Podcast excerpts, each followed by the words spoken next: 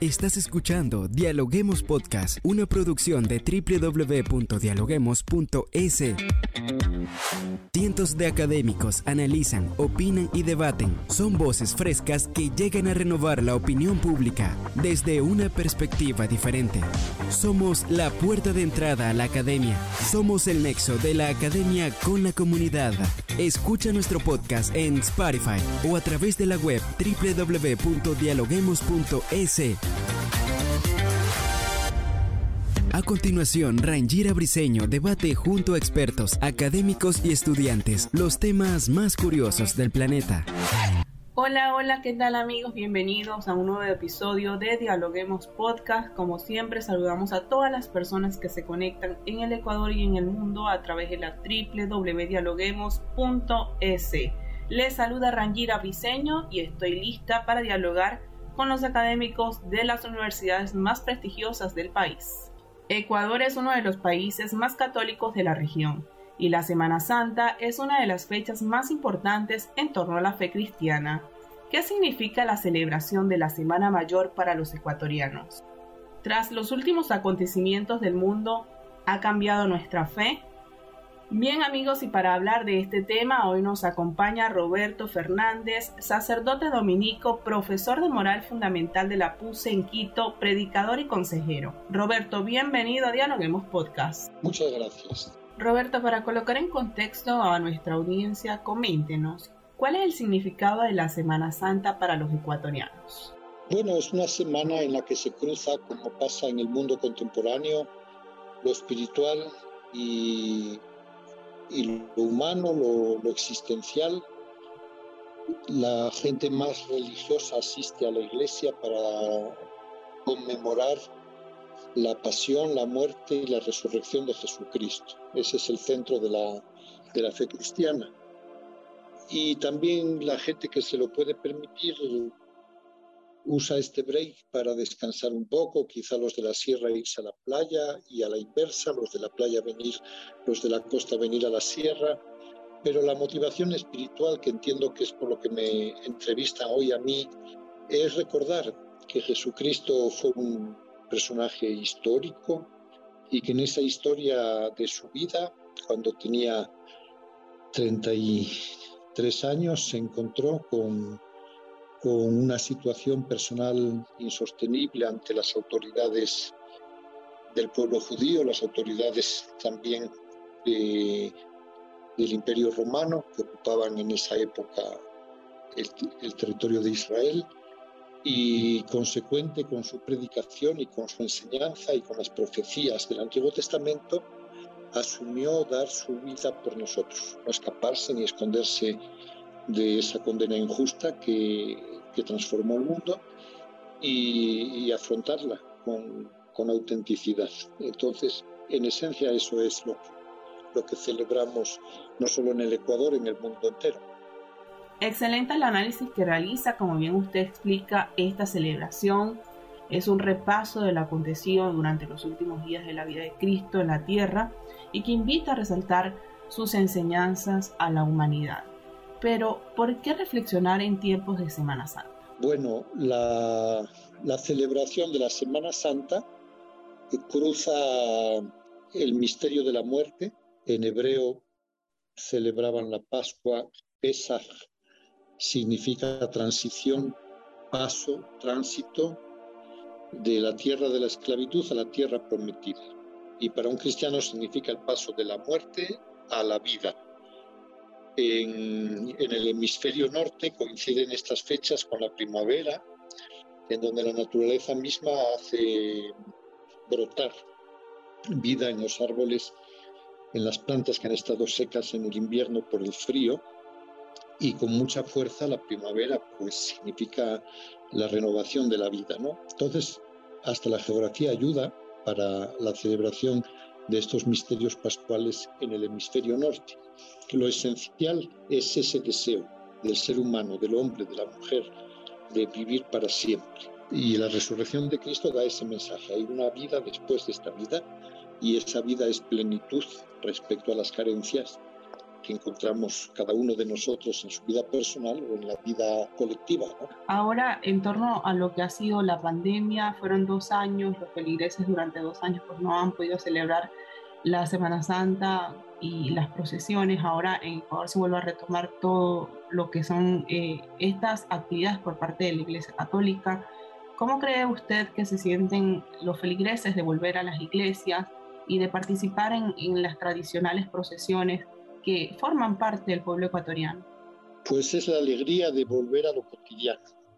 Eso cotidiano que nos fue prohibido por circunstancias impredecibles hace dos años, nos metimos en esta dinámica de protegernos, de confinarnos y obviamente que igual se celebró la Pascua, pero no con, con el mismo arte, con el mismo eh, ímpetu que nace de, ese contagio colectivo que significa la presencia física. ¿no? es lo mismo tener a la persona querida a tu lado, poder besarla, mirarla, acariciarla, que tener que estar en una pantalla. Y así pasa con las cosas espirituales. No es lo mismo ir a una iglesia, unirse con los demás fieles o salir a la calle en procesión, que ver todo eso en la pantalla de televisión. Y todos hemos estado este par de años con el deseo de poder volver a una vida normal. La nueva normalidad de la que se habla ya no es tan normal como la anterior que se perdió con la pandemia, pero la vida siempre es un avanzar hacia, hacia una plenitud en escenarios que a veces nosotros imaginamos que, que son seguros, que son repetitivos, y la pandemia nos ha puesto a todos ante la evidencia de que la seguridad que teníamos ya la pandemia la puso en duda.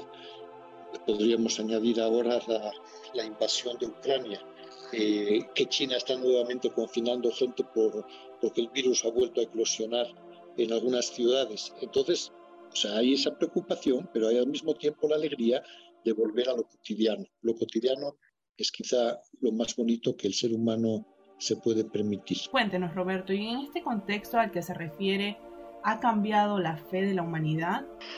a veces pienso que la vida en estos últimos años no solamente evoluciona a un ritmo predecible, sino que estamos casi ante una mutación. Es muy diferente una evolución a una mutación. Mutación cultural, mutación religiosa, quiere decir que, que nos sorprende la novedad de las cosas, la rapidez con la que se acelera el mundo y al mismo tiempo esta sociedad em, tan lábil, tan, tan poco consistente, esta sociedad líquida de la que habla Sigmund Bauman en su sociología, en donde nos pone el ejemplo de que si lanzas una piedra a un lago, la piedra se hunde, pero si la lanzas con fuerza, entonces como que la piedra em, flota sobre la superficie por el ímpetu de, su impulso. Y, compara él eso con lo que nos pasa a la gente hoy. Si nos quedamos quietos, en el mismo trabajo, en la misma ciudad, en, lo de siempre, nos hundimos. Entonces tiene que haber una movilidad continua, una transición continua para, para no hundirse. Pero es estar continuamente en movimiento. Al ser humano también le, le hace falta tener raíces. Entonces tú ves que hoy en día podemos trabajar virtualmente en Internet, no importa dónde estemos, eh, podemos hacerlo, ¿no? Y, de hecho, el mundo va hacia, Oppenheimer dice muchas veces que el 60% de la gente que está estudiando ahora trabajará en una profesión que todavía no existe. Entonces, curiosamente, cuando nos planteamos el tema de Dios, Dios es siempre el mismo, es el de siempre, pero en la Sagrada Escritura dice, yo soy el que hace todo nuevo. O sea, como si el mundo estuviera continuamente en recreación, o sea, en una nueva creación que nos pone ante escenarios nuevos, ¿no? Y la capacidad de adaptación del ser humano se juega ahí, diríamos, el futuro, porque dicen los árabes, no hay, el camello de la felicidad pasa solo una vez. Qué lío, qué complicado, ¿no? No puede perder el tren de la actualidad significa a veces sacrificar eh, estabilidad, raíces, seguridades. Qué bonito toda esta reflexión que nos dice. Ya para finalizar, Roberto, la, usted lo comentaba, o sea, la pandemia, la guerra entre Rusia y Ucrania, la situación política y económica que vive el mundo, de forma especial la situación que vive el Ecuador. ¿Cómo se prepara para vivir la Pascua? ¿Qué reflexión nos deja la Pascua de Resurrección? A ver, yo sugeriría a todos los que, los que están compartiendo esta, esta reflexión eh, permitirnos abrir el libro de la Sagrada Escritura y leer una de las cuatro de los cuatro relatos de la pasión que nos cuenta el Nuevo Testamento. Son tres páginas. Es el juicio a Jesucristo. Que si tú eres rey, que porque te llamas el Hijo de Dios, que eres un blasfemo, que si tienes tanto poder, bájate de la cruz. Que esas siete palabras que dice Jesús en el último momento siguen conmoviendo hoy a tanta gente eh, a ver, yo diría, creyentes y no creyentes, hagan ese ejercicio de lectura de un relato que siempre te deja un gran mensaje en el alma. ¿no? Y me gusta la, la, mañana de la resurrección, cuando María Magdalena va al sepulcro, María Magdalena en su condición de mujer, que amaba a Jesús, que está preocupada por el rito judío del enterramiento, que en el caso de Jesús hubo que precipitarlo porque los acontecimientos eh, se precipitaron y Jesús murió un viernes en el que para los judíos era preparación del sábado, ya no podían trabajar mucho, hacer muchas cosas, enterraron a Jesús al apuro. Y cuando pasa el Shabbat, al amanecer del domingo, María va al sepulcro y encuentra la tumba vacía. Corre a avisar a los apóstoles, se han robado el cuerpo del Señor, no sé dónde lo han puesto. Juan y Pedro corren al sepulcro, lo ven vacío pero allí estaban los vendajes con que los judíos enterraban a sus muertos. Entonces un robo no puede ser, allí están las vendas. ¿Quién va a desenvolver el cadáver para llevárselo? Se lo lleva con vendas y todo. Por otro lado, Jesús había dicho que resucitaría el tercer día y los apóstoles cruzan esa información con el grupo, esa tarde se les aparece Jesús, dudan, ¿será Él? ¿Será una visión? Él les enseña las manos y los pies con el lugar de los clavos y empieza una vida nueva, una esperanza nueva. El susto de los que perdieron a un ser que había muerto y lo vieron con sus ojos crucificado y que hoy lo ven atravesar paredes, hablar, trasladarse y cuando dudan será un fantasma, Él les enseña el lugar de los clavos, o sea, soy yo con mi propio cuerpo. Ese dato ha cambiado, diríamos, una mentalidad en la humanidad y sigue fermentándose ese crecimiento de una humanidad que tiene una esperanza de futuro. Entonces yo diría, la, la pasión, que es lo que me preguntas, y la Pascua, ¿qué significa?